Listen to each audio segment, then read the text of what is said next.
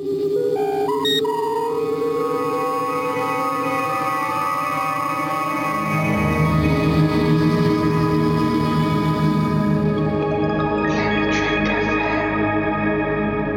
Tag. This is Terry Farrell coming from Santa Monica, California to wish you all a fantastic second season rewatch on Planet Trek FM.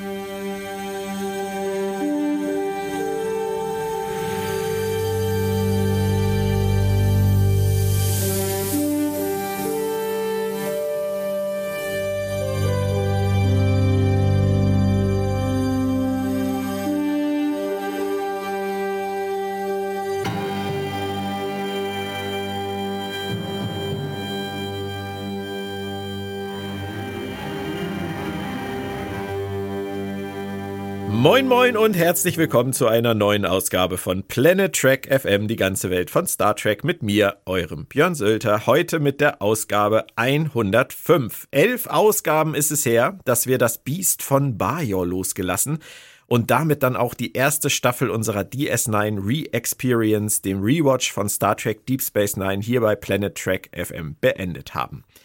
Heute geht's nun endlich weiter mit 26 neuen Abenteuern. Natürlich nicht alle heute auf einmal, sondern zumindest das erste. Und wenn man ehrlich ist, sind die eigentlich auch gar nicht so neu. Sie fühlen sich für uns aber trotzdem frisch und spannend an. Das war zumindest eine der Erkenntnisse der ersten Staffel und zeigt mir, dass klassische Star Trek immer noch funktionieren kann. Das Thema der heutigen Ausgabe ist dann auch gleich unser Motto. The Homecoming, die Heimkehr für mich und meine wunderbare Podcast-Partnerin. Ich begrüße die Autorin, Übersetzerin, Kolumnistin und so einiges mehr, Claudia Kern. Hallo Claudia. Hi Björn. Verlang nicht von mir, das und einiges mehr zu füllen. ich hatte vorhin noch überlegt, was ich noch vergessen habe und dann dachte ich, ach, dann mache ich halt etc. Ja, sag einfach etc. oder und mehr. Da gibt's bestimmt noch viel zu sagen. Oh, auf jeden Fall. Ich wüsste zwar nicht was, aber vielleicht Hundeausführerin. Bestimmt. Ja, ne, so wirklich ähm, interessante Dinge, die eigentlich jeder tut, die aber viel cooler klingen, wenn man sie herausstellt. Nächstes Mal. Freust du dich, dass es wieder losgeht mit Deep Space Nine? Ja, total. Also ähm, ich habe die letzten Tage schon äh, gedacht, dass ich es wieder mal sehr interessant finden werde, weiß ich jetzt schon, wie sich die Staffel entwickelt die erste Staffel, da hatten wir ja doch hier und da Kritikpunkte, was vor allen Dingen die ähm, vertanen Chancen angeht. Mhm. Und man hatte ja dann zwischen den beiden Staffeln sehr viel Zeit, um in sich zu gehen und vielleicht das eine oder andere auszubügeln oder zu glätten. Und ich bin mal gespannt, ob sie da, ob man da jetzt schon in der zweiten Staffel was von merkt. Da hast du schon genau das Richtige angesprochen. Lass uns mal so einen grundsätzlichen Blick werfen. Was erwartest du dir als Serienguckerin generell von zweiten Staffeln und was konkret von der bei Deep Space Nine? Also generell erwarte ich, dass sie in der ersten Staffel gesehen haben, was funktioniert und was nicht funktioniert und Dinge glätten. Und ähm, gleichzeitig auch, dass sie die Welt festigen, in der wir uns befinden. Mhm. Dass sie uns ähm, klarer machen, wie alles funktioniert in dieser Welt und wie die Figuren ticken. Ja. Und dass man zur Not dann auch mal die ein oder andere Figur mehr oder weniger brutal aus der Serie rausschreibt, wenn sie halt nicht funktioniert. Ja, ich, das ist auch mein Punkt. Also ich denke, dass sie insbesondere aus diesem Rumgeeier, glaube ich, haben wir es auch mal genannt, mit einigen Figuren gelernt haben sollten. Nicht mehr die Figur für eine Situation benutzen, sondern besser die Geschichte auf den Kern der Figur abstimmen. Das wäre etwas, wo ich sage, das sollte eine zweite Staffel leisten können oder besser machen können als eine erste. Ja, also ich finde, das ist ein super Punkt. Das ähm, haben sie ja in der ersten Staffel wirklich immer wieder betrieben, dass sich Figuren in jede erdenkliche Richtung verbiegen mussten, nur um dem Plot gerecht zu werden. Und ich hoffe auch, dass sie jetzt in der zweiten Staffel mit mehr Respekt an ihre Figuren rangehen. Du hast es eben schon leicht angesprochen. Fehlt dir storytechnisch sonst noch irgendwas, das im zweiten Jahr unbedingt kommen sollte? Oder würdest du sagen, Bajor, ähm, Politik, äh, Religion, alles, was sie so angerissen haben, das sind so Themen, die müssten jetzt vertieft werden? Das reicht. Ähm, ich finde schon. Also sie müssen jetzt oder sie sollten ähm, die Station besser in ihre Welt einordnen. Also im Moment, das hat am Ende der ersten Staffel ist das schon besser geworden, aber gerade in der ersten Hälfte war es so, dass die auch ähm, um einen Volleyball hätten kreisen können. Es war letzten Endes völlig egal, was sich da unten abspielte. Und erst gegen Ende der Staffel, ähm, als das ähm, mit der Religion Bajors und der Politik stärker in den Mittelpunkt rückte, hatte man den Eindruck, dass sich Deep Space Nine nicht in einem naja, natürlich befindet es sich in, in einem Vakuum, weil wir sind im All, aber nicht auch ähm, vom Worldbuilding her in einem Vakuum befindet, sondern in, sondern eben mit Bajor verbunden ist und dass da, dass beide Bajor und die Station aufeinander Einfluss haben. Man könnte fast meinen, wir wissen, was kommt, weil das, was wir ja, jetzt gerade ne? sagen, so. hat irgendwie auch was mit dem zu tun, was in der Folge passiert. Also äh, wir werden das natürlich im Auge behalten.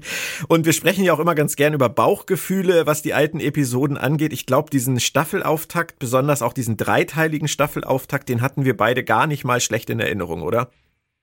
Ist richtig. Also ich habe, ähm, ich weiß noch, dass ich es definitiv, äh, dass ich die drei Folgen definitiv nicht furchtbar fand. aber, aber damit war auch schon Schluss. Und bei dir? Wirklich gutes Gefühl. Also ich, ich weiß, ja. dass ich damals beim, beim ersten Mal schauen auf jeden Fall wirklich gedacht habe, oh, okay, jetzt geht's richtig los. Jetzt haben sie was vor. Mal gucken, ob das, ja. ob das sich gehalten hat. Lass uns das Ganze mal einem Realitätscheck unterziehen. ähm, vorher blicken wir wie jedes Mal noch kurz auf die Fakten zur Episode. Die Idee stammte von Ira Stephen Bear und Jerry Taylor, wobei die Grundidee eine von Taylor war, die diese für TNG eingereicht hatte. Dazu komme ich aber gleich noch. Bear schrieb übrigens aus dem gemeinsam entwickelten Story, aus der Story übrigens äh, dann das Drehbuch ganz alleine. Für Jerry Taylor war es der erste von drei Credits bei Deep Space Nine. Es folgte nachher noch die Doppelfolge The Marquis. Und danach hatte sie dann offensichtlich alle Hände voll zu tun mit Voyager. Für Bear war es der vierte von 53 Credits bei der Serie als Autor ähm, Babel, The Nagus und The Storyteller in der ersten Staffel und jetzt diese. Und wir wissen natürlich, da kam noch einiges an Qualität nach, abgesehen davon, dass er sich natürlich auch viele Verdienste damals erworben hat als Showrunner ab Staffel 3. Regie führte wieder einmal Legende Winrich Kolbe. Über den Mann haben wir schon oft gesprochen. 48 Track-Episoden, allein 16 bei Deep Space Nine.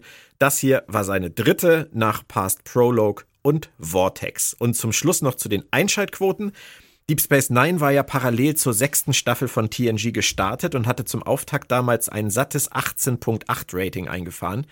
Dann aber über die erste Staffel mehr als die Hälfte davon verloren und war auf einem 8.8 Rating und somit rund 8,5 Millionen Fans mit dem Finale gelandet. Unter dem Level der damaligen TNG-Ausstrahlung, die mit Decent Part 1 ein 11.7er Rating und somit knapp 11,5 Millionen Zuschauer hatte.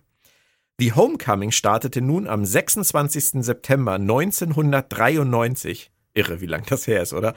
Mit einem 9.7 Rating und somit etwas über 9 Millionen Zuschauern, durchaus vielversprechend. Am 27. September 1993 jedoch lief bei TNG dann Liaisons, die zweite Folge der siebten Staffel, und holte immer noch 12,2 Millionen Zuschauer ab. Da war einfach kein Kraut gegen gewachsen. Aber schlecht waren die Werte von Deep Space Nine zum Start der zweiten Staffel nicht. Zum Inhalt der Folge. Kira und O'Brien befreien Bajorana und unter anderem die lebende Legende Lee Nalas aus einem kardassianischen Arbeitslager.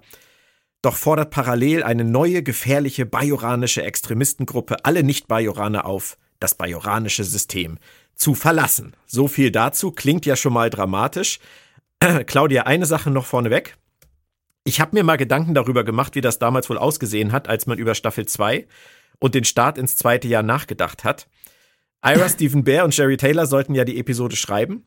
Und es hatten aber natürlich auch immer noch Leute wie Rick Berman oder die Schlipsträger von Paramount etwas zu sagen. Und wenn wir uns jetzt einfach mal vorstellen, dass man damals den gemeinsamen Writing Staff von TNG und DS9, also auch so Leute wie Brandon Braga und Co., nach Ideen befragt hätte, was sich als knalliger Auftakt eignet, dann wären da doch sicher so Sachen gekommen wie Zeitreise, Anomalie, die die Station zerstören will, oder ein Energieband, das droht, alles in eine mysteriöse Fake-Realität zu ziehen. Die Borg, hast du gerade gesagt, bist du da bei mir? Das wäre gekommen, oder? Ja, auf jeden Fall. Also sie hätten ähm, Also so diese äh, klassischen TNG-Leute, die hätten in jedem Fall gesagt, wir müssen mit einem Knaller starten, die Quoten gehen runter, wir müssen das zurückbringen, wir brauchen Schauwerte. Es muss jetzt hier richtig zur Sache gehen. Und dann kommt so ein Ira Stephen Bear und so eine Jerry Taylor und sagen, wie wär's denn, wenn wir eine Geschichte machen über ähm, Wahrheit und Lüge, Legende und Wirklichkeit und ähm, äh, Terrorismus und ähm, Nationalstolz? Noch schlimmer. Ein Pitch, der eigentlich lautet, Kira findet einen Ohrring. Ja, genau so. Und dieser Ohrring löst fast einen Krieg aus. Aber da braucht man schon ein bisschen Mut für, oder? Ja, also dass sie hier jetzt mit einer doch relativ von der Action-Sequenz mal abgesehen, relativ ruhigen Folge an den Start gehen, die ähm, fast so ein bisschen, finde ich, wie ein Prolog für die Staffel wirkt und nicht so wirklich wie ein Kracherauftakt, nicht so wie der Paukenschlag, ja. den man sich vielleicht ähm, in den Management-Ebenen eher gewünscht hätte. Aber ein Mann hatte diesen Mut auf jeden Fall und das war in dem Fall nicht Ira Stephen Bear, der hatte da ja noch nicht ganz so viel zu sagen. Heute wissen wir, dass es Michael Piller war der die Einzigartigkeit von Deep Space Nine in der zweiten Staffel hervorheben wollte und der forderte, dass die Autoren Dinge tun sollten, die in TNG so nicht möglich gewesen wären. So kam es überhaupt erst zu diesem drei Episoden Auftakt und jetzt springe ich kurz zurück und jetzt verstehst du Claudia auch, warum ich hier so viel rede. Ich habe es eben erwähnt. Mit diesem Wissen ist es doch herrlich absurd, dass der Original-Pitch, wie vorhin erwähnt, auf eine Idee zurückgeht, die Jerry Taylor für TNG hatte die Michael ja. Piller aber für passender zu Deep Space Nine erachtete. Ja, aber er hat ja recht. dass ähm, man hätte das in TNG so nicht erzählen können.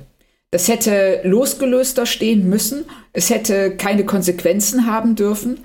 Und ähm, wäre dann praktisch nur eine von, ja, bei äh, Akte X hat man immer gesagt, Monster of the Week Folgen. Ähm, Sachen, die man zwar gut findet, die auch wirklich brillant sein können, wie Damok zum Beispiel. Ähm, nur das weiß man halt vorher nicht, ob das so ist. Und man hätte jetzt hier eine Figur eingefügt, äh, eingeführt, die man dann nie wieder sieht. Und das hätte der Folge doch unheimlich Rums genommen, um es mal so zu sagen. Und generell auf die Stärken, auf USP oder auf die DNA von Deep Space Nine zu setzen, war sicherlich die richtige Entscheidung. Ja, das sehe ich auch so, weil das, ähm, sie konnten nicht TNG 2 machen, schon allein wegen des Settings nicht. Und ähm, wenn man eine stationäre ja, Station hat, dann, dann muss man eben auch sich der Stärken dieser Position bewusst werden und die einsetzen, anstatt sich immer nur zu überlegen, wie können wir TNG erzählen, nur ohne dass irgendjemand seinen Sessel verlassen muss. Das haben sie später noch bei einer Serie gemacht, sowas, was du da gerade skizziert hast. Aber wir wollen da jetzt nicht weiter ins Detail gehen. Ja, ich würde sagen, genau. wir gehen lieber hier ins Detail. Bist du bereit für Deep Space Nine, die zweite? Aber sowas von. Dann geht's los mit dem Teaser und ich habe mich direkt wieder wohlgefühlt auf der Station des Quarks. Unser liebstes Duo streitet, Rom glotzt blöd aus dem Hintergrund. Toll. Wie ging's dir? Ja, sehr schön. Also ich musste auch direkt grinsen, weil das, was ähm, Quark da sagt, ähm, die 76. Erwerbsregel, dass man ab und zu äh, Frieden erklären muss, weil das die Feinde so völlig verwirrt. Und in der ganzen Szene, die zu diesem Satz führt, eben genau das getan hat und auch das Ziel erreicht, weil Odo ist absolut verwirrt darüber, dass Quark ihm einen Tipp gegeben hat, obwohl er damit erst einmal Profit eingebüßt hat. Mhm. In der deutschen Fassung sagen sie übrigens Verhaltensregel. Hat mich sehr irritiert. Oh. Sehr, sehr seltsam. Haben die nicht vorher Erwerbsregel gesagt? Ich meine auch, dass sie vorher Erwerbsregel gesagt haben. Hier hießen sie auf einmal jetzt Verhaltensregel. Sogar zweimal. Einmal sagt es Quark, einmal sagt es Rom. Oh. Aber ist wie es ist. Aber mit, mit Quark und Odo anzufangen, ist jetzt auch eine echt sichere Bank. Ne? Also wenn man sich überlegt, wie schreibe ich ein Deep Space Nine Drehbuch, so für einen Teaser die beiden zu nehmen und ein gutes, gutes Wortgefecht reinzuhauen, da kann nicht viel schiefgehen. Ja, genau. Da, da weißt du halt, das läuft. Du stellst die beiden irgendwo hin. Also ich glaube mittlerweile schon jetzt hier am Anfang der zweiten Staffel mussten die einfach nur noch sagen, es geht um das und das in dem Dialog. Den Rest könnt ihr selber machen. Aber noch eine andere Sache. Quark geht dann ja so schön die, äh, die Treppe hoch und äh, wir hatten in der ersten Staffel schon ein paar Mal über Quarks Ohrläppchen im weitesten Sinne gesprochen. und ähm, ein Real-World-Äquivalent zur Unterhaltung, wie er sie mit dieser jungen Dame führt. Also, wie geht's ihren Ohrläppchen? Oh, die klingeln nur so bei ihrem Anblick. Das würde man eigentlich in kein Drehbuch schreiben, oder? Es sei denn, der Film Nein. soll auf dem Pornoportal laufen. Also wenn man, man darf halt wirklich nicht zu sehr in die Tiefe gehen, was äh, die Ferengi-Sexualität angeht. Sonst kommt man ganz, ganz schnell auf sehr, sehr dünnes Eis. Und dann kann man die Folgen vielleicht auch nicht mehr so gucken, wie man es eigentlich möchte. Man darf sich auf jeden Fall nicht übersetzen, sagen wir es mal so. Man darf sich nicht ja. auf eine menschliche Unterhaltung übersetzen. Das Richtig. Ist, das ist ungut. Aber es bleibt dann erstmal eine Quark-Show. Er geht noch weiter. Er kriegt einen Ohrring zugesteckt, wir haben das erwähnt, äh, und besucht direkt Makira in ihrem Quartier und stört sie beim Meditieren. Und genau, in der, unbequemtes, in der unbequemsten Meditationshaltung, die ich mir irgendwie vorstellen kann, abgesehen von vielleicht auf einem Bein stehen und die Arme so hochhalten. Aber für, für eine Kamerafahrt sah es natürlich gut aus. Oh, es war toll. Also generell diese ganze, diese ganze Eröffnung ähm, alles, was wir vor dem Vorspann sehen, da ist in der Kameraarbeit so eine Dynamik drin. Mhm. Ist ja konstant in Bewegung. Die geht oben von der Promenade runter in Quarks Bar, dann die Treppe rauf, dann im, nur mit diesem einen Schnitt rüber zu ähm, äh, in Kiras Quartier und dann folgt sie Kira in ihr Schlafzimmer, lässt, was wir nicht sehen, ebenso wenig wie Quark, lässt ihn draußen stehen und fährt dann, kommt mit ihr wieder zurück und fährt bis zur Tür zurück. Super. Also, das ist wirklich, ähm, ja, es ist echt große Kunst. Ich musste gerade schmunzeln, wenn du über eine Deep Space Nine Folge sagst, die Kamera ist ständig in Bewegung. Ich glaube, der, der Chefregisseur von Discovery, Olatunde Osun Sanmi, mit seinen Kamerafahrten, der würde dich auch belächeln. Dafür. Weil bei dem ist die Kamera definitiv immer in Bewegung und ich glaube, da, da könnte der Unterschied kaum größer sein. Ja, das stimmt. Also sie wollen eben auch zwei verschiedene Sachen. Ja. Ähm, äh, Winrich Kolbe will ja hier einfach nur diese Dynamik der Abfolge, der Ereignisabfolge dokumentieren. Und er macht das halt sehr, sehr schön. Und ähm, äh, in Discovery geht es eigentlich häufiger darum, ähm, Verunsicherung zu erzeugen und Spannung zu erzeugen durch die ähm, Kameraschwenks und ähm, die ganz vielen verschiedenen Perspektiven. Das sind zwei unterschiedliche Ansätze, würde ich, ich sagen. Ich will auch überhaupt nicht bestreiten, dass es in Discovery solche Momente, wo ähm, die Kamera versucht, die Handlung sozusagen mitzutragen und zu unterstützen, dass es die dann nicht geben würde. Genauso gibt es in Deep Space Nine Wackelkamera und Zeitlupenmomente, die versuchen irgendwie Spannung zu erzeugen und das auch ein bisschen unbeholfen tun. Das passiert ja auch in beiden Serien beides. Nur der Kontrast ist hier relativ stark. Also gerade in der Szene, wie du sie beschrieben hast, dass die Kamera halt wirklich mit uns dahin geht und mit uns wieder zurückgeht, das ist schon cool. Das, das gefällt mir auch wirklich gut. Ja, also es ähm, verschafft auch diesen äh, beiden Szenen, ja, es gibt hier eine sehr interessante Dynamik. Ja. Das auf jeden Fall. Ähm, wie sieht das denn bei dir aus mit den Dialogen? Also ich finde, das hat man schon bei Odo und Quark und Rom gemerkt, aber auch hier, Kira ist herb und schnippisch wie eh und je. Ich finde, da haben sie nichts verlernt.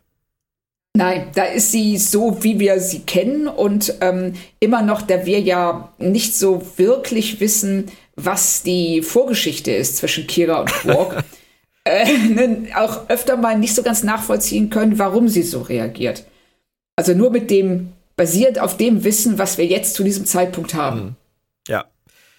Meine Lieblingsszene da am Anfang ist, wie sie ihn dann rausschieben will, also wie sie da mit eins, zwei, drei, vier, fünf, sechs, sieben rausgestürmt kommt in ihrer Uniform. Ähm, aber er hat sie dann ja sofort mit dem Ohrring, sie ist sofort on fire, aber trotzdem dieser ganze Teaser, für mich so ein bisschen der Teaser des Understatements. Ja, also das stimmt. Sie, ähm, ähm, wir haben diesen Ohrring, der jetzt erstmal für uns jetzt nicht sonderlich bemerkenswert ist. Wir, der bekommt nur Bedeutung durch Kiras Reaktion. Und wir haben sofort auch hier den Konflikt, ganz, ganz klar. Hier ist etwas, das für sie von Bedeutung ist und das wahrscheinlich irgendwelche Konsequenzen haben wird. Mhm. Mehr wissen wir noch nicht. Nee. Und nach dem Vorspann geht's direkt weiter, was ich total mag. Odo Quark Rom, Kira Quark und dann direkt Cisco und Jake. das ist das, was ich an Deep Space Nine so schätze, dieser Charakterfokus. Weißt du, da passiert gar nicht viel. Da muss auch gar nicht viel passieren. Erstmal leben wir einfach ein bisschen mit denen. Das ist ja vielleicht jetzt auch altmodisch und kitschig, wenn ich das sage, aber ich mag das wirklich sehen, vor allem wenn die Dialoge so sind, dass sie mich halt mitnehmen. Ja, ich weiß, was du meinst. Also ich mag es vor allen Dingen, weil es ähm, die ganze Welt realistischer wirken lässt dass man nicht nur von ähm, Plotpoint A zu B hetzt, sondern den Charakteren auch Zeit lässt zu atmen und sich zu finden. Und ich weiß jetzt, ich sehe das jetzt auch nicht als altmodisch. Das findest du ja nicht nur in Deep Space Nine, sondern eigentlich alle modernen Serien, die so einen starken Charakterfokus haben, versuchen dir immer wieder nahezubringen, wie diese Figuren leben, wenn du mal nicht hinsiehst. For All Mankind fällt mir da gerade ein. Da habe ich das das ja, letzte Mal gehabt, genau. das Gefühl. Ja. Genau, also das ist ein äh, sehr guter Punkt. Die, die machen das auch. Man hat den Eindruck, dass man in das Leben von Figuren reinguckt, als beim Zuschauen, aber dass die nicht nur exklusiv für einen selbst da sind und dann wie in Wonder Vision einfach abgestellt werden und dass die nicht nur für, für den aktuellen Fokus der Handlung einer Episode so agieren, wie sie agieren, sondern dass das halt wirklich rausgegriffene Szenen aus dem, aus dem Alltag sind. Die, genau. Ich meine, das, auch das mit Jake und, und Benjamin Sisko spielt ja nachher noch mit rein. Das wollen wir jetzt hier nicht verleugnen. Aber erstmal ist es einfach nur eine Unterhaltung zwischen Vater und Sohn. Und die ist für mich halt total schön peinlich authentisch, so wie die läuft. Das ist halt dieses typische, oh, Vater, ey, hör, hör mir doch erstmal zu, bevor du hier anfängst, irgendwie rumzureden. Und ich finde da so einige, einige Dialoge so großartig. Zum Beispiel, wir reden doch nur, redet in der Öffentlichkeit. Ja, oder, ja, genau. oder dieses Rendezvous ist dein erstes. Ja, es soll aber auch nicht mein letztes sein. das finde ich total schön. Also es ist treffend ja, geschrieben. Stimmt. Und ich finde auch sehr schön, dass ähm, äh, Jakes erster Gedanke ist, dass er mit äh, seiner ja, Freundin ins Spee, Lyra, in die Holosuite will. Und bei Cisco sofort die Panik in den Augen ist so, nein, nein, nein, du bist doch zu jung für die Holosuite. Und man denkt sich so, ist das das, was wir bisher in der ersten Staffel gesehen haben, ist die wirklich rein für Pornografie da? Also. Die Angst schwingt mit, Claudia. Das ist ja, ja das, ist, das Internet ist ja auch per se jetzt nicht böse. Also jetzt Kindern irgendwie zu verbieten, das Internet zu erkunden, da gibt's ja auch viel schöne Dinge. Da gibt es Wikipedia, Memory Alpha oder es gibt äh, es gibt auch Podcasts, die man sich anhören kann. Das Internet ist ja nicht ist ja nicht grundsätzlich böse, aber Nein, man weiß natürlich auch immer, wozu es fähig ist. Genauso wie die Holosuite. Ja. Ja, genau, dass so, dass man da nicht so eine Kindersicherung hat. Ich meine, gut, was ist das Erste, was Kinder unterlaufen? Eine Kindersicherung. Ja. Das ähm, ist natürlich richtig. Ich glaube auch, das Problem Aber, ist das Etablissement. Also wenn, wenn Holosuite auf der Enterprise so Wesley Crusher geht ähm, in sein Programm, wo er hier Schneeballschlacht mit seinen Kumpels macht oder so, alles fein. Aber auf der, auf Deep Space Nine ins Quarks zu gehen, in die Holosuite, das hat, glaube ich, so ein Grundgeschmäckle, dass du dich wegkriegst. Ja, ich glaube auch. Auf jeden Fall schräg fand ich dann wieder, Cisco hat die Ruhe weg. Also wir haben ja in der ersten Staffel häufiger mal gesagt, dass, dass Avery Brooks das so zwischen extremst engagiert und dann auch manchmal phasenweise so dezent gelangweilt gespielt hat. Hier ist er ja wieder so mega gut gelaunt. Und als Kira dann was von ihm will, erstmal Raktagino, dann Torte, dann schön hinsetzen. Und erst dann lässt er sie zu Wort kommen. Also der hat schon so ein bisschen Stimmungsschwankung, der Mann, oder? Ja, so ganz leicht. Das würde ich auch sagen. Ich fand ihn hier auch ein bisschen drüber. also, um so zu sagen. Also, er merkt, dass sie offensichtlich ähm, angespannt ist, dass sie ähm, dringenden Redebedarf hat und hält sie da auf eine Art und Weise hin, die ich auch nicht fair finde. Vielleicht hat er gerade Pause. Ja, sicher. Ne? Er hat jetzt gerade Mittagspause und ähm, auch interessant, dass das Essen und die Getränke aus zwei verschiedenen Replikatoren kommen. Mhm. Das so ist mir nur aufgefallen. Stimmt. Aber, aber das sollte wahrscheinlich ne? nur ein bisschen Bewegung in die Szene bringen. Ja, genau. Und sollte noch mehr Zeit ähm, schinden, damit, damit sie, damit Kira noch frustrierter ist. Das, ähm, aber ich fand es auch, ich, ich fand es seltsam, ja, wie er sich da verhält. Ein, ein, bis, ein bisschen, ja. Ähm, dann erfahren wir ja auch endlich, was es mit dem Ohrring auf sich hat. Der gehört offenbar zu einem Überhelden des Widerstands, Lee Nalas. Und Kira vermutet nun, dass es auf Cardassia 4 noch bajoranische Gefangene gibt, unter anderem halt offensichtlich diesen Linalas. Und die bajoranische Regierung äh, lehnt das ab, da irgendwas zu unternehmen, aus Angst vor erneuten Disputen mit den Cardassianern. Das kannst du wahrscheinlich verstehen, oder? Ja, also politisch kann ich das auf jeden Fall verstehen. Und ähm, Cisco sagt ja dann auch sehr schön, dass er das ebenfalls nachvollziehen kann, dass die bajoranische Regierung keinen Krieg wegen einem Ohrring anfangen will. Aber jetzt müssen wir halt über das reden, was du vorhin gesagt hast, ähm, nämlich das Thema Vakuum. Was passiert eigentlich zwischen Bajor und Deep Space Nine? Was laufen da für Beziehungen? Wie beeinflussen die sich gegenseitig? Und hier machen sie sich jetzt wirklich verdammt einfach, indem sie das, was sie in der ersten Staffel versäumt haben, Kira jetzt im Prinzip in einem Satz sagen lassen, nämlich, da geht alles den Bach runter. Auf den südlichen Inseln gibt es schon gar, schon sogar irgendwelche Ausschreitungen. Und du denkst so, Halleluja, ich dachte immer, das ist voll der friedliche Planet. Aber das, das holen sie jetzt schon echt so aus der hohlen Hand, oder? Ja, das kam, das ging mir auch so. Also sie, ähm, sie bauen es überhaupt nicht auf. Nö. Sie haben, also es, das steht jetzt auf keinem Fundament. Das einzige Fundament ist, dass Kira das sagt. Und dass Cisco ihr zustimmt. Also wir haben in der ersten Staffel nur mitbekommen, dass eben diese religiöse Führung sehr wichtig ist. Aber dass da jetzt wirklich, dass es da so abgeht. Dass, ähm, Sagen wir, mal, ja, das, sagen wir mal, das Fundament ist bröckelig, weil sie haben ja zumindest, wir wissen, dass Kai Opaka weg ist. Also die, die äh, Führerin, die religiöse, spirituelle Führerin ist nicht mehr da. Das wissen wir. Und dass genau. es einen Nachfolger geben soll, das wissen wir auch. Und da kommt Bareil ins Spiel und da kommt äh, Win ins Spiel. Das ist alles bekannt. Und dass es ja diese leichten Unruhen auf der Station gab, ähm, darüber, ob die Föderation da jetzt hingehört mit der Schule und so weiter. Das sind so kleine Puzzleteile, würde ich jetzt mal sagen. Aber es hat sich, ja, das stimmt. es hat sich trotzdem, ich fühle fühl mich genau wie du, dass da jetzt irgendwie auf Bayer sowas los ist, das, das kommt, das, das entwickelt sich daraus nicht. Also für mich nicht organisch. Stimmt, das geht mir auch so, weil das, was wir da vorher haben, das waren sicherlich ähm, Spannungen. Aber das hier ist ja, ich, ich sag mal, das geht ja in Richtung Failed State. Ja.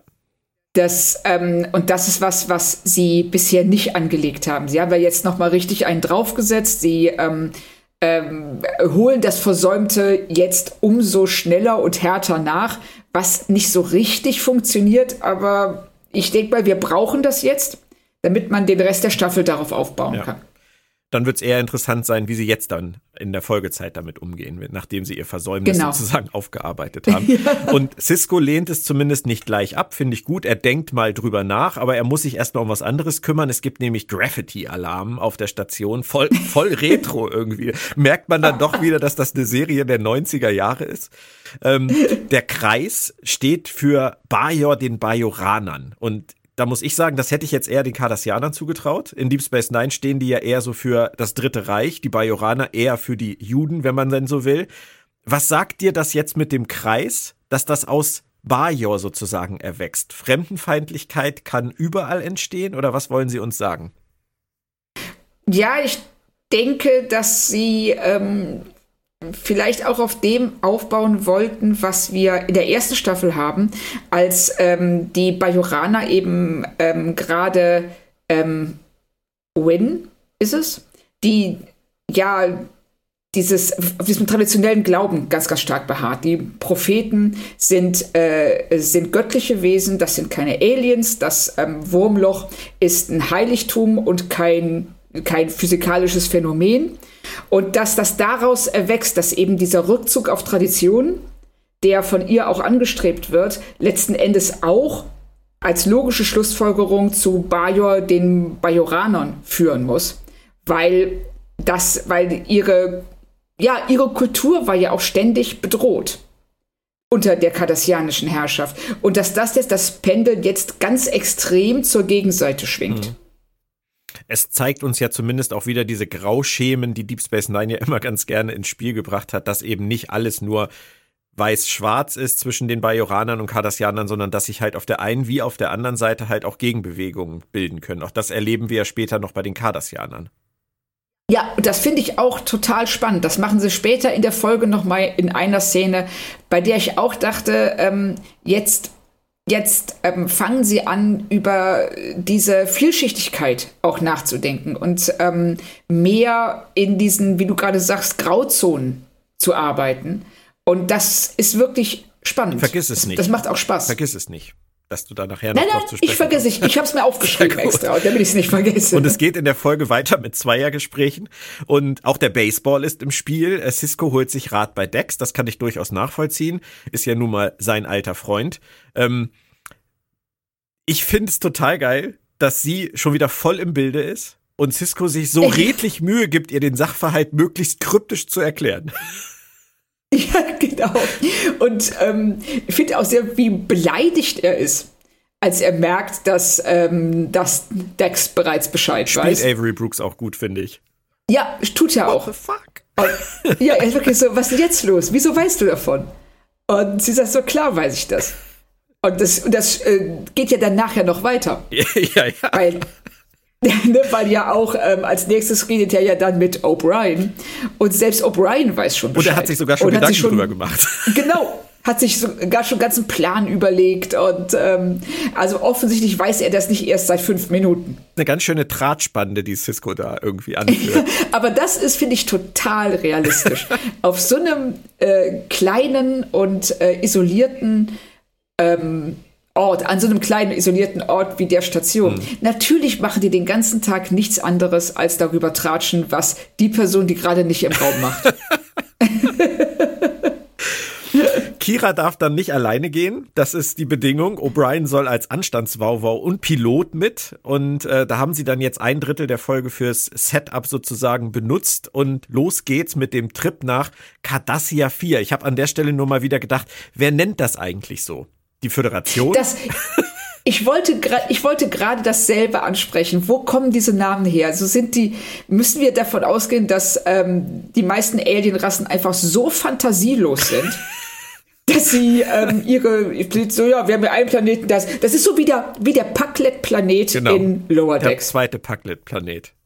Ja, das ist also, das ist nicht besser als Cardassia 4. Ja, aber das ist wirklich das, eine Frage, weil wie würden wir, wenn wir jetzt irgendeinen Planeten besiedeln würden, also jetzt wir, die Menschen unserer Zeit, würden wir das dann so machen wie in der Serie Earth 2, dass wir das dann Earth 2 nennen, oder würden wir den halt so nennen, wie wir ihn schon immer genannt haben, im Zweifelsfall Mars?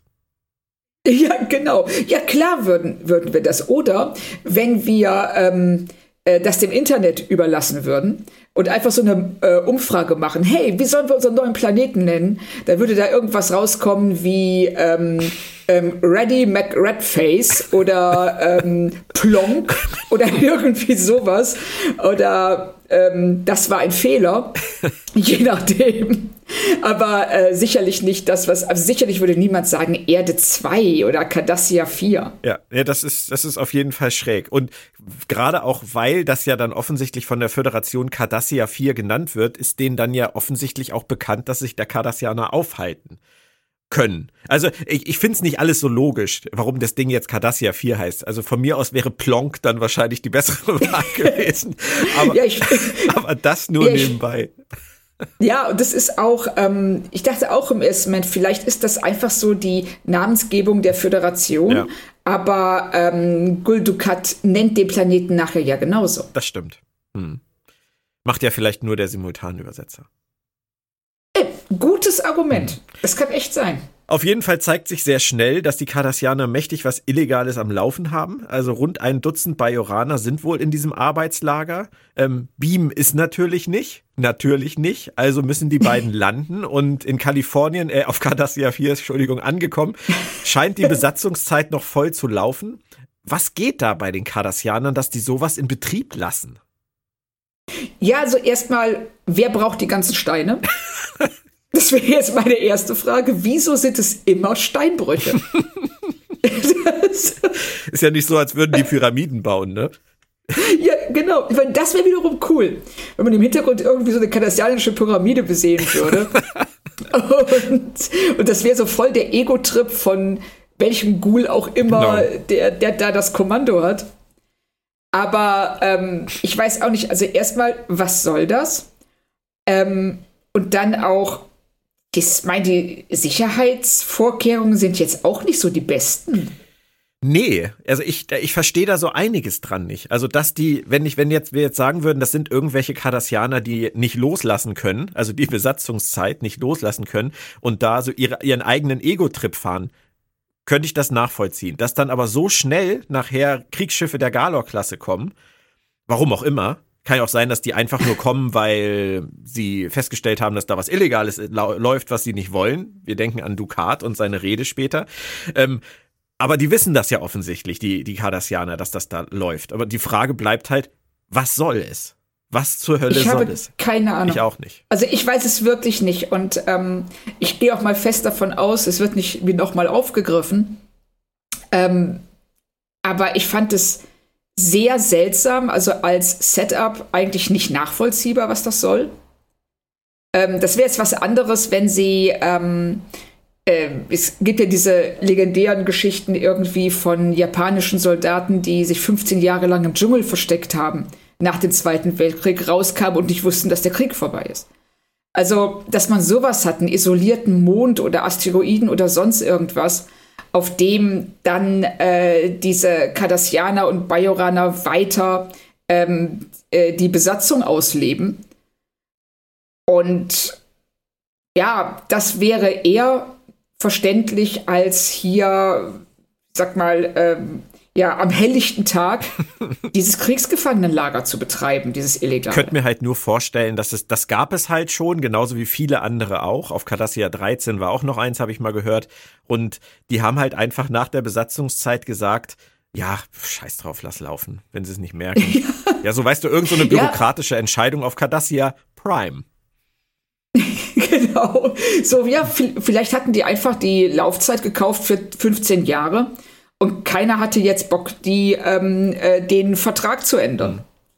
Ich frage mich gerade, warum Cardassia Prime Cardassia Prime heißt und Kronos nicht Kronos Prime. Aber egal. Wir werden das heute äh, nicht erörtern, äh, nicht äh, zu einem Ergebnis führen können. Lass uns lieber nochmal über Pornoportale sprechen. O'Brien macht einen auf Zuhälter, Kira auf Prostituierte für den Kommandanten. Also die Cardassianer, die erfüllen schon auch gerne Klischees, oder? Also das war die Szene der Folge für mich, bei der ich nur noch mit dem Kopf geschüttelt habe. Also nicht nur, dass das ähm, ein Trick ist, der irgendwie schon ähm, in Filmen aus den 30ern überholt war, ähm, sondern auch, dass dieser Cardassianer so strunzendämlich ist. naja, der arbeitet als Aufseher in einem Arbeitslager auf Cardassia 4, Claudia. Okay, ne, das und wahrscheinlich, man muss es dann auch so sehen, wahrscheinlich ist da seit zehn Jahren nichts los. Und irgendwann wird es auch langweilig, die ganze Zeit auf den ähm, Gefangenen rumzuhacken. Und vielleicht war der so, hat er so ähm, so ein Kasernenkoller, dass er gesagt hat, so komm, ist mir völlig egal, es ist wahrscheinlich eine Falle, aber wenigstens passiert da mal irgendwas. Ja, das kann, das ist das, du hast es dich jetzt gerade gerettet mit dem letzten Satz, weil ich wollte dich gerade schon fragen, wenn das so ist, dass da seit zehn Jahren nichts passiert ist, dann ist es doch umso riskanter, einfach da so aufzutreten als Mensch und Bajoranerin. Ich meine, in einem geheimen Arbeitslager von dem die Bajoraner ja. nichts wissen dürfen und im Zweifelsfall die Menschen auch nicht. Kommt zwei vorbei und machen einen auf Zuhälter und Prostituierte. Wer soll das glauben? Ja, keiner. also, außer der. Also das, außer diesem einen offensichtlich nicht ganz so hellen kardassianischen Wachmann, der sich ja auch überhaupt nicht fragt, wo kommen die her? Wieso ist eine Bajoranerin als Prostituierte für einen Kardassianer angeheuert worden? Wieso ist der Zuhälter ein Mensch? Mit welchem Schiff sind die hierher gekommen? Ähm du, vielleicht hat bei dem einfach alles ausgesetzt in dem Moment. Männer sind ja schlicht. Und einfach nur die Tatsache, dass O'Brien da halt auftritt und sagt, guck mal hier, habe ich was für dich, hat bei dem vielleicht gereicht, dass ihm echt alle Drähte aus der Mütze gesprungen sind und er einfach nur noch gesagt hat, muss ich, muss ich sehen, muss ich aus der Nähe. Ist vielleicht so einfach. Jerry Taylor hat vielleicht so ein Bild von Männern. ja, das, äh, ne, vielleicht. Aber ähm, ich habe die Szene generell eher so verstanden, dass sie tun doch so, als ob sie für den Kommandanten angeheuert genau, worden sind. Genau, das, das ist es. Und dann aber ihm sozusagen anbieten, dass er ja auch mal, also er, sie verarschen ihn ja eigentlich. Sie sagen ja, du könntest dir genau. das gar nicht leisten. Du würdest da gar nichts mit der anfangen können. Und appellieren da im Prinzip so ein bisschen an sein Ego. Ähm, Dass das klappt, ist natürlich schon schlimm genug. es war offensichtlich die beste Strategie, die Kira und O'Brien in der Kürze der Zeit entwickelt haben. Ja, da frage ich mich auch, wie weit von der Station ist ähm, Cardassia 4 eigentlich entfernt? Zu kurz. Ne, Zu kurz war die Reise. Aber für mich alles ein bisschen überlagert von der Chemie zwischen ähm, O'Brien und Kira. Weil erstens hat ja. sie sich klar verbessert zur ersten Staffel und zweitens hat es einfach Spaß gemacht. Ja, total. Also, dass ähm, die auch sofort in diese Rollen schlüpfen können. Und ähm, gerade äh, O'Brien lebt das ja richtig aus. Wenn er dann, was ja offensichtlich spontan ist, sagt so, hey, aber für zwei, ähm, was sagst du im Deutschen, Streifen, Strips? Streifen. Äh, ja. Gold, äh, goldgepresstes Latinum, wer ist schon bereit? Ja, dann darfst du auch mal ran. Und Kira, die sofort darauf anspringt und sagt ach Quatsch, du wirst, der wüsste doch gar nicht, was er mit mir anfangen soll. Mhm. Und ähm, dass sie dann sich so gegenseitig die Bälle zuspielen, das, das fand ich schon echt schön. Das haben sie gut gemacht. Ja.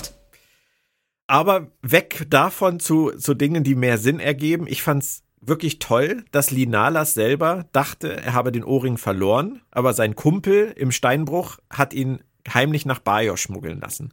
Ohne zu viel vorwegzunehmen, da zeigt sich ja schon, dass Linalas vom Typ her eher sehr passiv ist. Und das ja. ist ja auch schon so ein Vorwegweiser für das, was da später noch kommen sollte in Sachen seiner Figur, oder? Ja, richtig. Also sie führen ihn ja hier erstmal ganz klar als einen Sympathieträger ein, weil er ähm, sofort sagt, er will nicht, dass Leute sich für ihn opfern. Er möchte, dass alle gerettet werden. Und ihm ist die Aufmerksamkeit, die man ihm zukommen lässt, offensichtlich unangenehm. Mhm. Und das legt bereits äh, das Fundament für das, was wir dann später in der Folge sehen werden. Aufmerksamkeit ist da ein, ein schwaches Wort für, weil die sind bereit, ihr Leben zu geben, dafür, dass er nach Bajor gelangt. Das finde ich auch schon ganz schön krass. Ja, das ist auch, also das macht, ähm, das ist für uns beim Zuschauen halt wirklich wichtig, weil wir ähm, haben bisher von dieser Figur eigentlich nur das gehört, was Kira und Cisco äh, über sie gesagt haben. Und jetzt sehen wir Leute, die Lee kennen und die ähm, also ihn auf Händen tragen. Und wie du schon sagst, bereit sind, ihr eigenes Leben hinzugeben, damit er nach Bajor zurückkehren kann. Ja, ich muss gerade an, an Star Trek Picard denken, tatsächlich. Und daran, was wir alles über den alten Picard gehört haben in den ersten Folgen der Staffel, bis wir gesehen haben, wie Yu, der ihn wirklich kennt, ihn, ihm begegnet und uns damit viel mehr ja. sagt, als die ganzen Leute in ihren ganzen vielen Worten gesagt haben vorher. Das ist, das ist richtig. Das, das haben sie hier tatsächlich, haben sie sehr schön ausgespielt hier.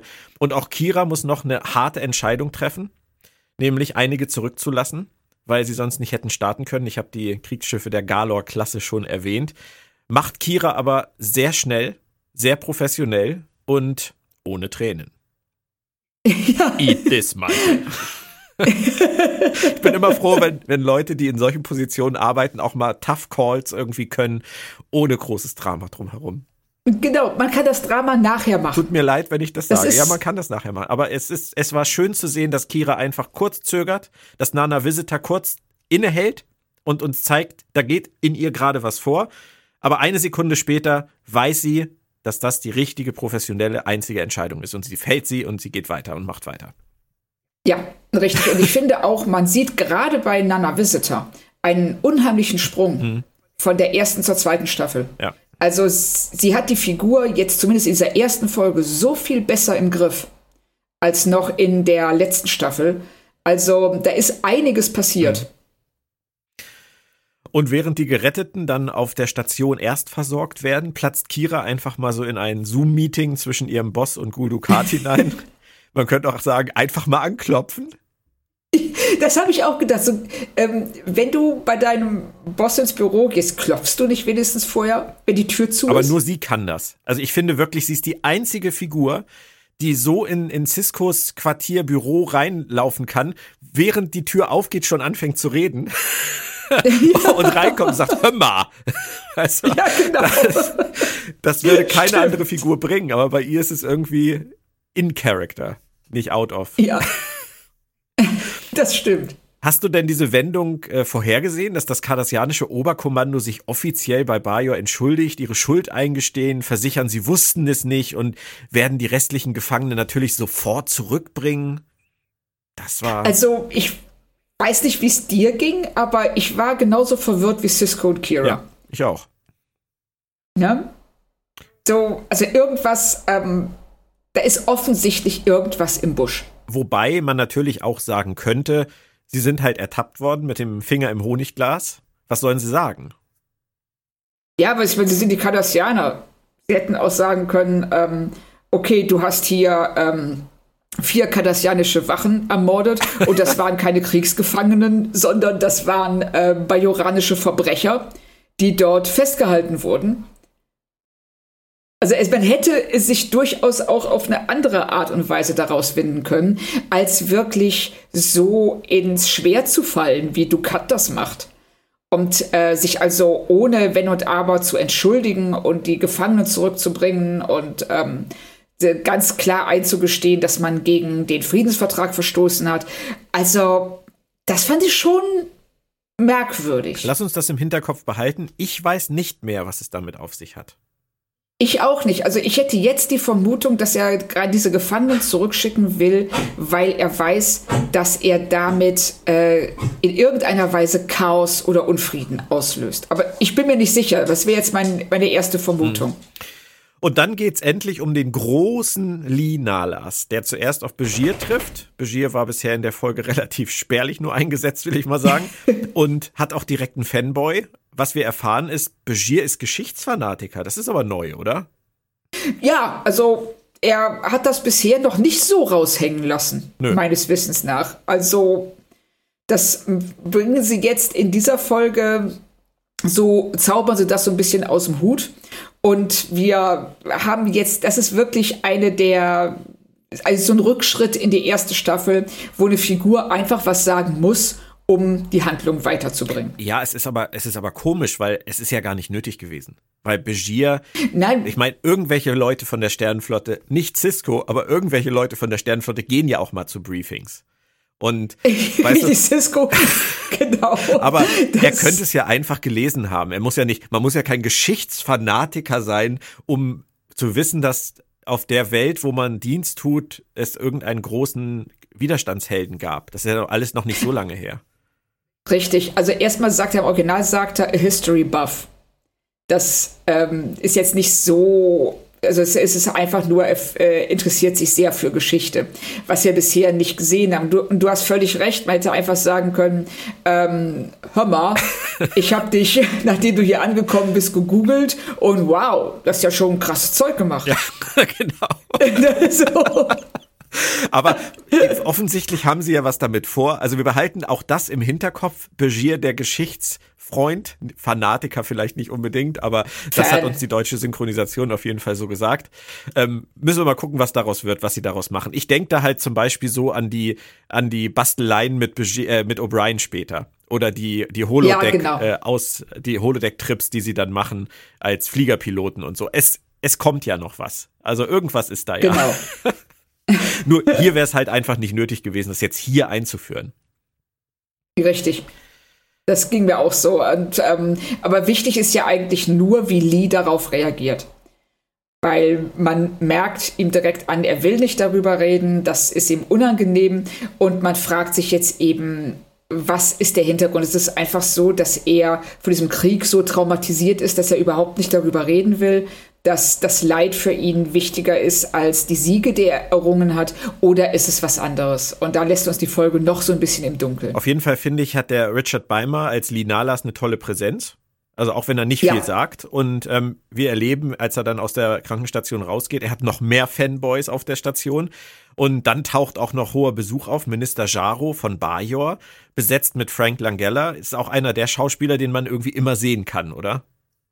Ja, genau. Das ist so ein Charakterdarsteller, der ähm, sich auch nahtlos in jede Umgebung einfügt und ähm, den Figuren, die er darstellt, sofort seinen Stempel aufdrückt. Also das macht er ja hier auch, wenn er zu ähm, Kira sagt, dass er stinksauer ist darüber, dass sie den Frieden riskiert hat wegen einem blöden Ohrring. Und dann aber umschwenkt und sagt, als Mensch bin ich, finde ich das total toll. was da passiert ist und dass es funktioniert hat und dass Lee befreit worden ist. Als Politiker muss ich dagegen sein.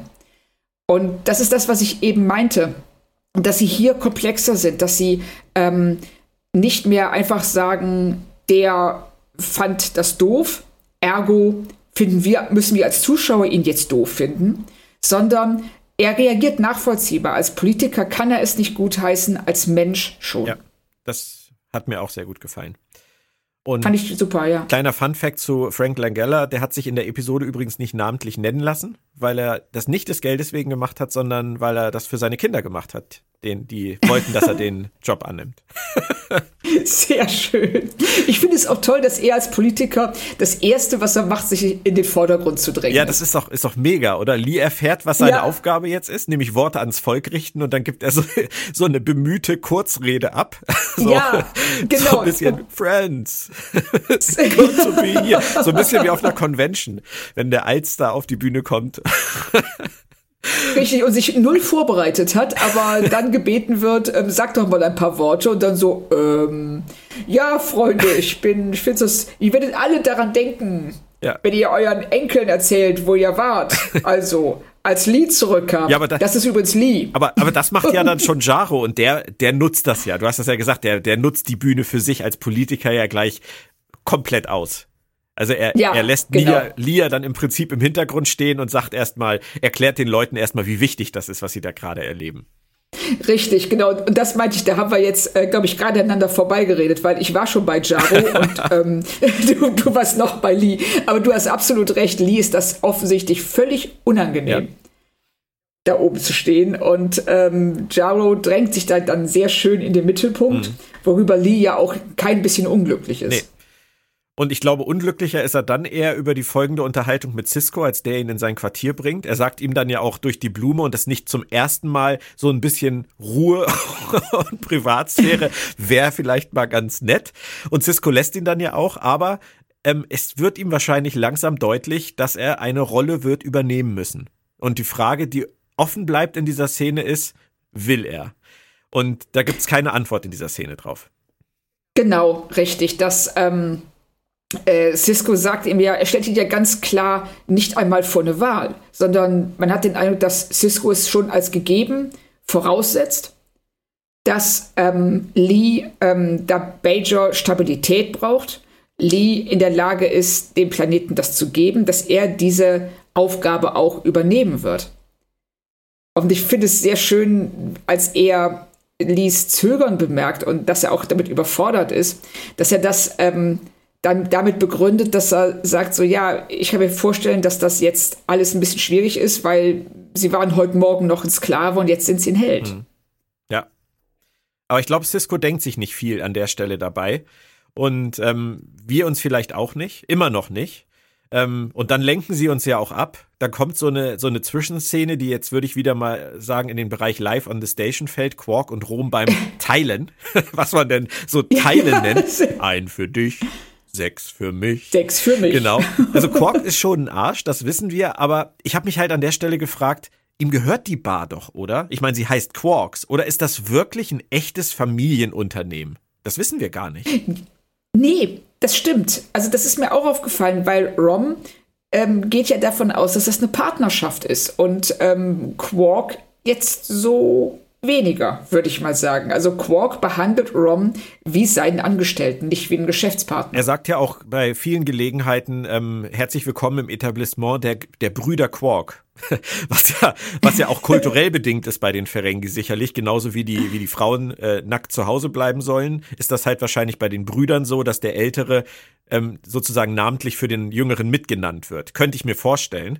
Aber Könnte ich mir auch vorstellen. Also ist halt die Frage, ist, ist Rom nur angestellt? Dann ist das mit dem mit ein für dich und sechs für mich ja okay. Aber wenn es halt wirklich ein, ein Bruder-Familienunternehmen ist, dann ist Quark wirklich ein Arsch. ja, stimmt. Also das ist schon, also gerade als Rom dann dagegen aufbegehrt und sagt, äh, ich finde das total unfair und man weiß ja dann schon, was Quark machen wird. Ähm, das ist ja absehbar, dass er dann sagt, ja, du hast recht, das ist total unfair. Ich habe mehr verdient. Das ist ja, wenn er sich dann sieben nimmt anstatt sechs und ähm, dann diesen total frustrierten Rom praktisch ins Bett schickt. Und ähm, träum du mal. Das, oder, ja, genau, träum mal weiter von äh, einer faireren Welt. Und das ist schon ein bisschen fies. Ja.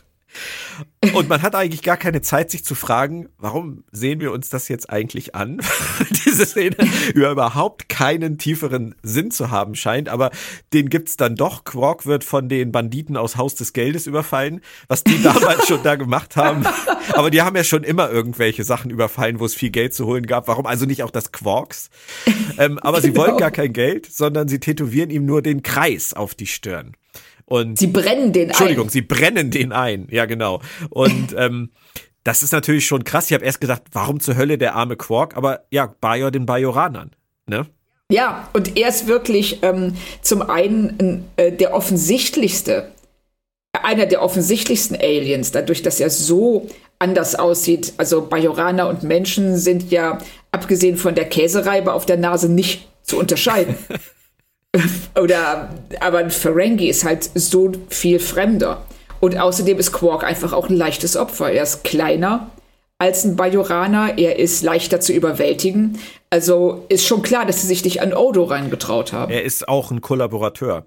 Wo, was was ja, für Odo richtig, auch sprechen stimmt. würde, der auch mit den Kardassianern gearbeitet hat. Aber bei Odo ähm, ein Brandeisen in die Stirn zu drücken, stelle ich mir schwierig vor.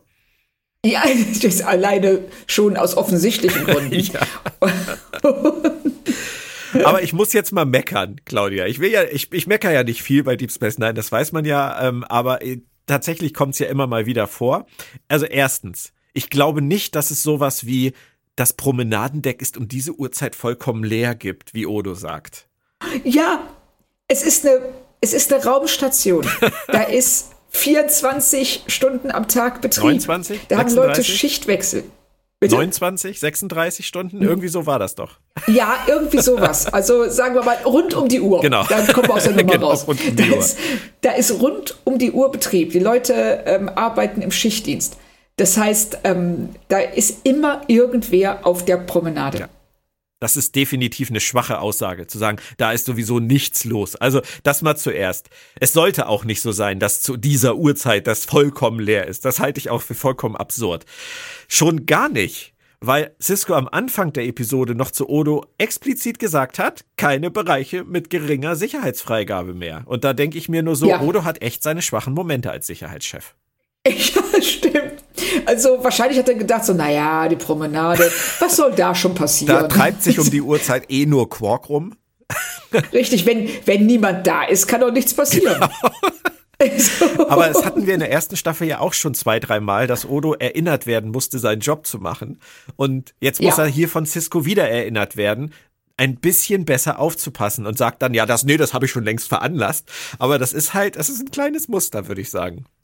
Ja, also man hat den Eindruck, dass er manche Sachen dann doch ein bisschen zu auf ja zu sehr viel leichte Schulter nimmt oder ähm, äh, einfach denkt, dass er eh an alles gedacht hat und äh, er muss jetzt sein Personal nicht verstärken oder irgendwelche Eingänge, die sonst nicht bewacht werden, ähm, überwachen lassen, weil er hat's eh drauf. Ja. Ja, das sind, das sind diese Kleinigkeiten in, in Folgen, nicht nur bei Star Trek, sondern überall, die man auch überall finden kann. Also das ist ja auch kein, kein New Track-Phänomen, um da jetzt mal wieder kurz den Bogen Nein. zu spannen. Ähm, wir haben das jetzt mit dem Transporter so en passant erwähnt, nur, dass der Transporter natürlich wieder nicht funktioniert für diese ganzen Leute, weil es zu viele sind. Das Drehbuch will es halt, dass sie runtergehen. Und das Drehbuch will, genau. dass der Cardassianer, auf den sie treffen, der einzige Cardassianer, auf den sie da am, am Eingang treffen, so ein strunzen Dummer ist, oder dass jetzt halt die Promenade leer war. Nur deswegen konnte er dieses Brandzeichen abbekommen. Das Drehbuch will es halt so. Und deswegen sieht dann jetzt in dem Fall halt mal wieder Odo ein bisschen doof aus. Aber ja. Ich finde es jetzt nicht, finde es hier jetzt nicht schlimm, weil es nicht, nicht relevant ist letztendlich, aber ähm, vielleicht sind es auch trotzdem immer so kleine vermeidbare Sachen sind es auch. Also ich finde es jetzt hier auch nicht dramatisch. Ähm, ich finde eigentlich viel seltsamer, dass in der darauffolgenden Szene, wenn Quark von Bashir behandelt wird, auf einmal Lee mit in dieser Szene ist. Warum ist er da? Wo kommt er her? Wer hat ihm Bescheid gesagt? Also das ist ganz seltsam, dass ähm, er da auftaucht. Er sollte vielleicht Und, mitkriegen, dass es da Probleme gibt. Das mit dem Kreis. Ja, klar. Also, da, aber das ist wieder das, was du sagst. Das ist was, wo das Drehbuch entschieden hat. Und ähm, also, dass Bashir nicht alleine schon mal sagt, hör mal, wir sind hier, in, das ist meine Arztpraxis, ja. Das ist jetzt hier nicht ähm, äh, in die Öffentlichkeit, das ist kein Café. Ja. Vielleicht kann ich mal Quark in Ruhe behandeln. Ja, ja, stimmt. Ach, aber Quark ist das ja eh alles egal. Der hat ja wieder nur Augen für Kira. Ja, und äh, überlegt, ob er äh, und überlegt, wen er verklagen kann. Ja, genau. Also. In all diesen politischen Themen haben sie aber sogar noch Zeit, das Jake-Thema weiter zu spinnen, das wir vorhin erwähnt haben mit seiner bajoranischen Freundin. Ah, das ist ja für mich immer nicht so. Weißt du, wenn bei Voyager ähm, es irgendwie Probleme gab, ähm, mit äh, Cardassianern oder so, dann musste der, der Quotenbajoraner der Woche auftreten. Das ist bei allen Serien letztendlich so. Hier ist es natürlich jetzt auch ausgerechnet, die erste Freundin von Jake ist natürlich auch eine Bajoranerin in einer Phase, wo es mit den Bajoranern schwierig wird. Und wir erfahren, sein Date hat ihn sitzen lassen. Ihr Vater hat es verboten, weil Jake kein Bajoraner ist. Was ein Zufall. Aber ich finde es jetzt angesichts der Ereignisse mit diesem Live on the Station, Dinge passieren halt und das, was um den Kreis herum sich ja auch durch die Folge erst ein bisschen aufbaut, finde ich es eigentlich ganz okay, dass sie das so verwoben haben. Ich fand das auch. Vor allen Dingen, was ich wirklich schön fand, ist, ähm, dass in der Szene, wo er ähm, mit Cisco das erste Mal über Lyra spricht, er mit keinem Wort erwähnt, dass sie Bajoranerin ist. Und das impliziert, dass es für ihn keine Rolle spielt. Und das, ne, dieses Vorurteilsfreie, das, ähm, es ist, ich sehe nur die Person, ich sehe nicht das Volk, die Hautfarbe, sonst irgendetwas. Und dass es ihn auch überrascht und fast schon schockiert, dass ähm, es eine Rolle spielen sollte für diesen Vater, dass er kein Bajoraner ist, weil das für ihn ein völlig fremdes Konzept hm. ist. Ja. Und das fand ich super. Ja, ich, also, ich tatsächlich auch. Hat mir gefallen. Ja. Richtig peinlich wird's dann für jemanden, als Cisco informiert wird, dass ein blinder Passagier auf einem Nanut-Schiff in den Gamma-Quadranten mitfliegen wollte für zehn Jahre oder so. Lee Nalas. Das ist mal echt entwürdigend für ihn, oder? Ja, er steht da auch, man merkt, wie peinlich ihm die ganze Sache ist. Ja, aber es ist ja auch, ist ja auch ein so peinlicher Move, muss man wirklich mal sagen. Ja, ist es ja auch so. Ich hau einfach ab heimlich. Und das, ähm, ich weiß nicht, ob es zu ihm als Figur passt. Also man muss sich vielleicht ins Gedächtnis rufen, dass er tatsächlich einen Tag vorher noch Steine gekloppt hat in einem bajoranischen, ähm, als bajoranischer Kriegsgefangener, dann auf einmal ähm, das Präsidentenamt fast schon angeboten bekommt und, und vielleicht einfach aus so einer Überforderungsreaktion raus, so wie, so wie Leute, die sagen, abends ich gehe Zigaretten holen und kommen nie wieder. Äh, ich, ich finde, es passt zu ihm. Und ähm, ich finde vor allem bei dem, was wir danach erfahren. Also Cisco geht ja wirklich mit Samthandschuhen ja. an die Sache ran, was ich auch gut finde. Und erfährt dann ja die wahre Geschichte hinter dem Helden Lee Nalas. Und das mag ich halt wirklich, weil Lee Nalas, das erfahren wir dann, hat einen fast nackten, badenden, vor Kälte zitternden Cardassianer erschossen, bevor der an seine Waffe gekommen ist. Und seine Freunde hat das damals überhaupt nicht interessiert und sie haben die Legende des schweren Kampfes des Lee Nalas gegen Gul Zarane weitergetragen. Und er konnte nichts dagegen machen. Er ist ein komplettes Opfer der Geschichten von Leuten, die etwas anderes in ihm sehen wollten, als wirklich da war. Aber genau so passieren doch solche Dinge. Ja, Genau, also das ist ja was, was man ähm, immer wieder, wenn man solchen Heldengeschichten mal so ein bisschen nachgeht, merkt, dass ähm, jeder erfindet etwas dazu, um die Geschichte interessanter zu machen, um bestimmte ähm, Charakteristika oder bestimmte Aspekte herauszukehren. Und das ist hier auch, er war, er wurde gebraucht. Also diese, dieser, diese Widerstandsgruppe, die stand kurz vor dem Aus, die ähm, hatten Hunger, die hatten keine äh, Ausrüstung und die brauchten einfach irgendwas, an das sie sich klammern die brauchten konnten. Hoffnung. Und so wurde, Sie brauchten Hoffnung, ja, genau. Mal, und Lee wurde zum Hoffnungsträger. Frag mal Jesus. Ich meine, da wird auch früher irgendwas passiert sein. Da wird etwas gewesen sein. Wir wollen jetzt hier keine Bibelkritik machen, aber es wird, es wird eine Figur wie Jesus, es wird einen Jesus gegeben haben, der den Menschen Hoffnung gemacht hat auf irgendeine Art und Weise, dass in der Bibel über die ganzen Jahrhunderte dann so viel dazugedichtet wurde. Das ist, das ist eine ganz andere Geschichte. Es sind Geschichten. Ja. Und ähm, das ist bei Linalas halt im Kleinen genauso passiert. Sie brauchten ihn, er war ja, da, sie haben ihn genommen. Genau, und dann nehmen sie ihn, und zwar ähm, nicht mehr ihn als Person, sondern ihn als Symbol. Das ist ja auch das, was Cisco sagt, der ja dann äh, dieses Geständnis von Lee relativ easy abschüttelt. Und dann sagt so, ja, ist halt so gewesen, aber es ist völlig egal, weil du bist jetzt ein Symbol, du bist eine Legende. Genau. Und äh, nicht du als Person musst diese, musst Bajor ein und musst, ähm, oder, oder kannst Bajor ein, sondern du als Legende. Genau, du musst nicht kämpfen, du musst gar nichts großartig machen, du musst nur du sein. Ja, genau, du musst einfach nur rumstehen. Genau. Das reicht. Ich finde, Linalas ist eine echt coole Figur, weil er total ja. authentisch, natürlich, ehrlich rüberkommt. Und ähm, er will auch einfach nicht Sklave seines Rufes sein, das kann ich auch verstehen. Und deswegen kann ich auch nachvollziehen, dass er sich aus dem Staub machen wollte. Auf diese Art und Weise. Ja.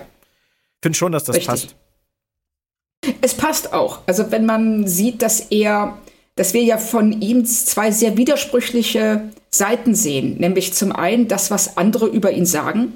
Der Held von irgendwas, die Legende, der jeder, jemand, der, wie Cisco sagt, äh, eigenhändig 100 Cardassianer umgebracht hat und so weiter. Und auf der anderen Seite die Realität, nämlich diesen unsicheren, introvertierten Mann, der am liebsten einfach nur in Ruhe gelassen wird. Ja. Ich muss aus dem cineastischen Blickwinkel nochmal äh, ein ganz, ganz dickes Lob loswerden. Vielleicht ist es dir genauso gegangen. Die ganze Sequenz, wo Cisco dann mit Linalas redet am Ende. Da steht Linalas direkt vor der Kamera und ist scharf gestellt. Und Cisco steht im Hintergrund und redet und ist komplett unscharf gestellt. Ja. Was ja sehr ungewöhnlich ist, weil wir, wir sehen genau, nur die Reaktion auf dem Gesicht von, von Linalas und da, ich finde das halt so schön doppeldeutig, weil es auch das trägt, was Cisco sagt. Es ist nicht wichtig, was gesagt wird, es ist nicht wichtig, wie, wie es wirklich war, sondern es ist nur wichtig, wie es ankommt. Genau. Und das fand ich auch, fand ich super. Ja. Finde ich, fand ich ganz, ganz toll. Also auch, auch wirklich das Minenspiel von, von Richard Beimer an der Stelle von Cisco sehen wir ja nichts, ihn hören wir ja nur, aber es ist auch irrelevant. Weil es nur in dem Moment genau. ist nur wichtig, wie kommen die Worte von Cisco bei ihm an? Und der doppelte Sinn ist, wie kommt, wie kommt die Figur Linalas in Zukunft beim bajoranischen Volk an? Nicht, was sagt er, wo kommt er her, was ist seine Geschichte, seine wahre Geschichte, sondern nur, wie kommt seine Präsenz beim Volk an? Und das, das finde ich toll gelöst. Also es ist vielleicht eine Kleinigkeit, aber es hat mir echt super gefallen. Es ging mir auch so, dass ich ähm, eher alleine dadurch, dass man sieht, was, wie es in ihm arbeitet, während Cisco redet und ähm, er dann zu dieser Erkenntnis kommt, so hat es den Eindruck, dass ähm, das seine Aufgabe ist, dass er so, er hat ja als Widerstandskämpfer, auch wenn er ein schlechter Widerstandskämpfer war, ähm, ja für Bajor gekämpft. Und jetzt ist seine Aufgabe, jetzt kann er für Bajor kämpfen, indem er sich einfach dieser, ja, diesem, von diesem Ruf versklaven lässt, indem er sich dem, indem er das akzeptiert und ähm, das tut, was Cisco sagt. Und das alles spielt sich in seinem Gesicht ab. Also fand ich auch sehr, sehr schön gelöst. Und Cisco überzeugt ihn dann damit, diese Legende zumindest noch eine Weile zu sein. Und für mich wäre das als Ende der Folge tatsächlich auch angemessen gewesen. Das wäre dann so ein bisschen gewesen wie bei Dewitt in der ersten Staffel. Ähm, auch ein bisschen Understatement. Das war ja bei Dewitt mit diesem, mit diesem Theatermord da am Ende an Maritza, war das ja im Prinzip auch so. Aber sie hatten noch einen in petto. Ähm, und ich bin fast wieder aufgewacht, denn da kam auf einmal noch die Ob-Szene. Ähm, Lee ist jetzt Navarich Lee Nalas, was ich auch geil finde, weil es ein neuer Titel, den gab es noch nie, weil kein anderer wäre angemessen gewesen. Aber das ist nicht das Einzige. Lee Nalas soll Kira auf der Station als Liaison-Offizier ablösen und Kira wird sich anderen Sachen zuwenden. Glaubt kein Mensch, würde ich jetzt mal Nein, sagen. Das, ganz ehrlich, das fand ich richtig scheiße. das war ganz klar zu sagen. Das. Ja, weil, weil man es also, halt nicht glaubt. Nein, also ich sag mal eins. Stell dir mal vor, ja, du hast, ähm, du hast Gandhi. Gandhi war irgendwie dann Gandhi sitzt im Gefängnis, irgendjemand befreit Gandhi und alle sind so, oh toll, Gandhi, Gandhi wird jetzt unser Land einigen und äh, einen und er wird ähm, der, der Präsident. Und dann sagt Gandhi, ach nee, weißt, weißt du was, ich werde lieber Schaffner. es, es, glaubt doch keiner. Wieso sollte er als äh, Verbindungsoffizier auf Deep Space Nine stationiert werden? Darf ich dir kurz widersprechen? Ja, klar. Erstens, ich meinte, es glaubt keiner, dass Kira langfristig weg ist. Ach so. Toll, ich habe mich hier so voll in Rage geredet und du meintest was völlig anderes. Das, nein, das zum einen. Aber, aber das ist das nächste. Genau, ähm, aber du hast auch recht, ähm, dass, dass die Bajoraner Gandhi aus dem Knast holen, um ihn dann zum Schaffner zu machen. Ergibt keinen Sinn. Aber wenn ich es richtig in Erinnerung habe, und da hilft uns jetzt natürlich, dass wir die Serie schon kennen, glaube ich, dass das ja auch Thema wird dass sie ihn ja ah, eigentlich, ah, okay. dass sie ihn, also falls das jetzt falsch ist und ich das komplett falsch in Erinnerung habe, wird es umso lustiger in den nächsten Wochen. Aber ich habe es so in Erinnerung, dass, ähm, dass die Politiker diese Linalas Figur auf Bayer gar nicht haben wollen. Oh, was total Sinn machen würde, weil er ähm, die ähm, die bestehenden Fraktionen, weil er das ja alles umwirft. Und ähm, wenn es diesen Politikern eben nicht darum geht, dem Planeten zu helfen, sondern in erster Linie ihre eigene Macht zu behaupten, dann ist Lee natürlich eine Figur, die alles andere als erwünscht ist. Weil die stellen ihn ja im Prinzip ab auf dieser Station. Ach, ja, klar, das macht Sinn, dass er also ich weiß nicht, ich finde es trotzdem sehr seltsam. Ich finde es auch an dieser Stelle seltsam. Sollen wir ja vielleicht auch seltsam finden, aber vielleicht ähm, ähm, erklärt sich zumindest der Lee Nallas Aspekt in den nächsten Wochen. Aber was ich halt tatsächlich komplett unglaubwürdig finde an dieser Szene ist einfach, dass kein Mensch glaubt, dass Kira diese Position nicht in ein, zwei Folgen wieder haben wird. Ja, richtig. Das ist generell mein Problem mit Cliffhangern, äh, in denen Leute praktisch eine Plotrüstung tragen. Ja. Ja, weißt du, schön. wenn jetzt ähm, Data, ähm, Data wird ähm, äh, scheinbar abgeschaltet oder jemand äh, oder äh, scheint irgendwie, ja, oder eine andere Figur von der Brückenbesatzung scheint zu sterben. Wir wissen, dass das nicht so ja. ist. Haben Sie irgendwie gebraucht, diesen Cliffhanger, um am Ende der Folge zu sagen, bleibt dran, schaltet nächste Woche wieder ein. Es wird hochdramatisch. Aber ich hätte ihn nicht gebraucht. Ich hätte den Cliffhanger so nicht gebraucht. Nein, ich hätte es auch nicht gemacht. Ich weiß auch nicht, also das ist so wieder mal so eine Frage von, ähm, was ist zu viel? Und hier, Sie haben gedacht, dass äh, das Fundament, was Sie jetzt hier gelegt haben, dass das nicht reicht, um uns bei der Stange zu halten, dass wir einen, einen persönlichen Grund brauchen, einen emotionalen Grund, um in der nächsten Folge zurückzukehren.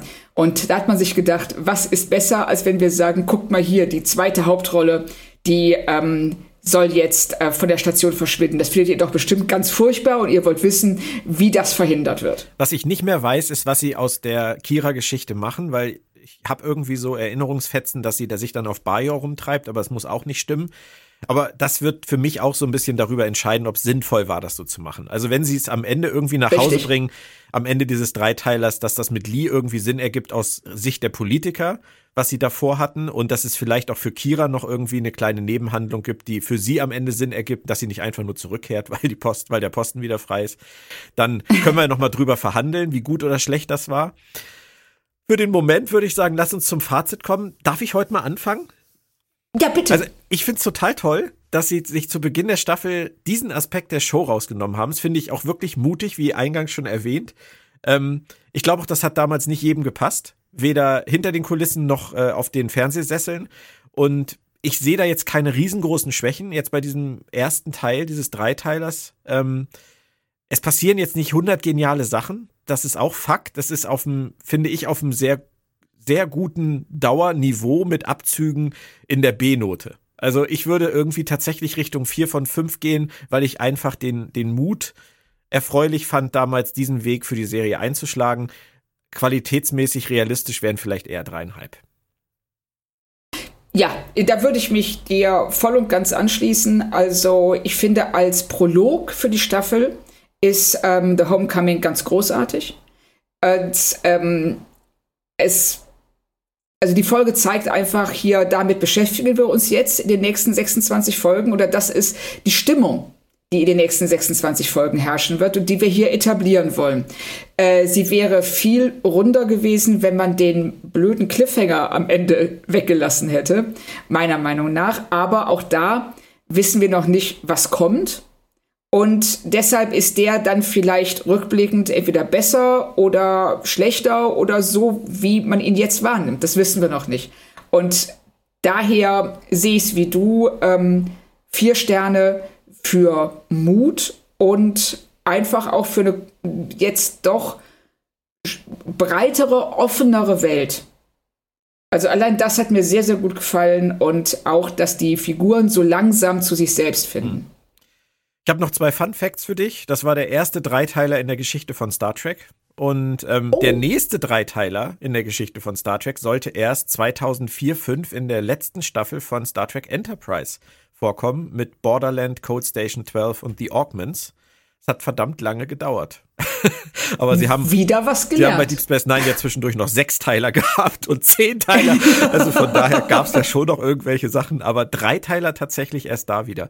Und und das ist ein Fun Fact, den ich noch nicht verifiziert habe. Den habe ich bei Memory Alpha gelesen und konnte ihn eigentlich kaum glauben. Und deswegen möchte ich auch unsere Hörer gerne herausfordern, das Gegenteil zu beweisen, weil irgendwie kann ich es mir nicht vorstellen. Das soll die erste Episode von Deep Space Nine sein, in der Morn nicht vorkommt. Oha. Also ich hätte, das kann ich mir. Ich hätte auch gedacht, dass in der ersten Staffel in irgendeiner Folge Morn mal nicht zu sehen ist. Hätte ich jetzt auch gedacht. Also alleine deshalb, weil wir ja nicht in jeder Folge der ersten Staffel auch in Quarks Bar sind. Also alle Leute da draußen, die Bock haben, sucht die Folge ohne Morn in Staffel 1. Oder? Ähm, das nennt man delegieren, ne? Bist du jetzt gerade froh, dass ich es nicht dir aufgetragen habe?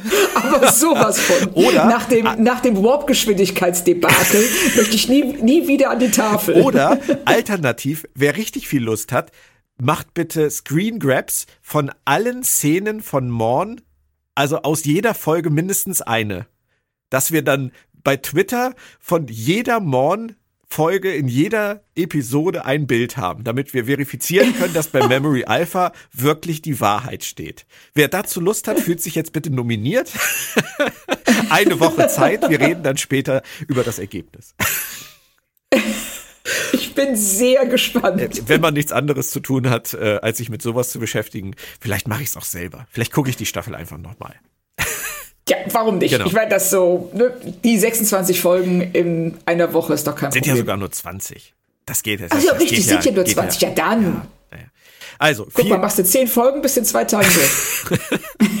ist, ja, ist ja fast Wochenende. Genau. Vielen Dank, Claudia. Es hat wieder sehr viel Spaß gemacht. Ich bin froh, wieder zurück zu sein auf Deep Space Nine. Ähm, nächste Woche The Circle der Kreis, also es geht direkt weiter.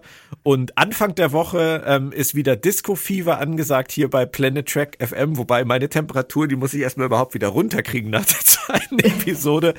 Dann gibt's nächste Woche die dritte Episode und als Gast gibt es dann Benjamin Stöwe alias Dr. Hugh Kolber persönlich aus der deutschen Synchronisation.